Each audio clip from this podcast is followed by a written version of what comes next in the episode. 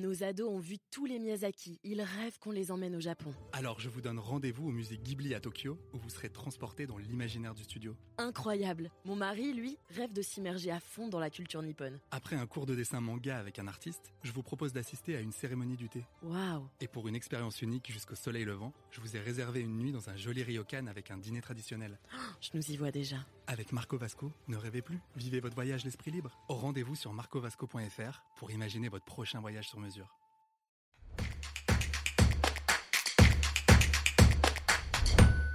Peut-il être interdit de faire un barbecue dans son jardin?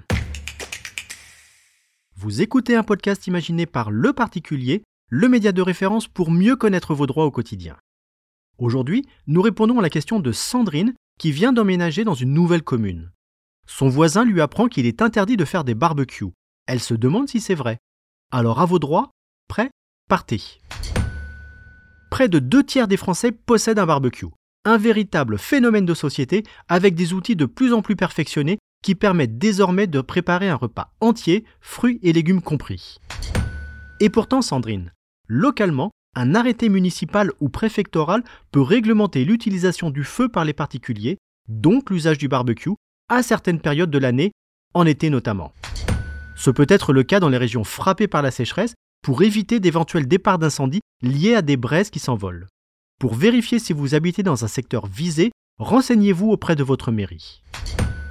Autre restriction possible, si vous habitez en copropriété ou dans un lotissement, le règlement fixant les règles de vie commune peut encadrer l'utilisation du barbecue.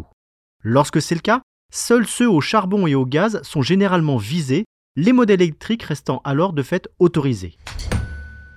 Par ailleurs, votre barbecue ne doit pas être source de dommages pour votre voisin tels que le noircissement de son mur lié à des projections de cendres, par exemple. Sinon, votre responsabilité pourrait être engagée.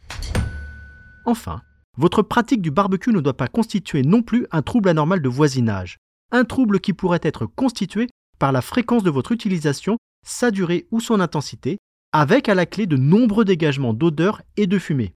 Et comme le disait Coluche, le barbecue permet de manger des saucisses pratiquement crues, mais avec les doigts bien cuits. Je suis Arnaud Saugera, journaliste au particulier. Merci d'avoir écouté cet épisode. Si ce podcast vous intéresse, vous pouvez également retrouver toute l'actualité patrimoniale sur notre site leparticulier.lefigaro.fr.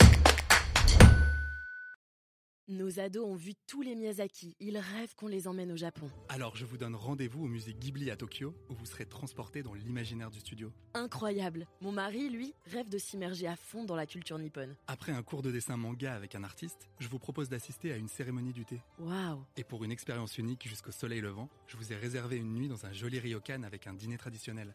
Je nous y vois déjà. Avec Marco Vasco, ne rêvez plus, vivez votre voyage l'esprit libre. Au rendez-vous sur marcovasco.fr pour imaginer votre prochain voyage sur mesure.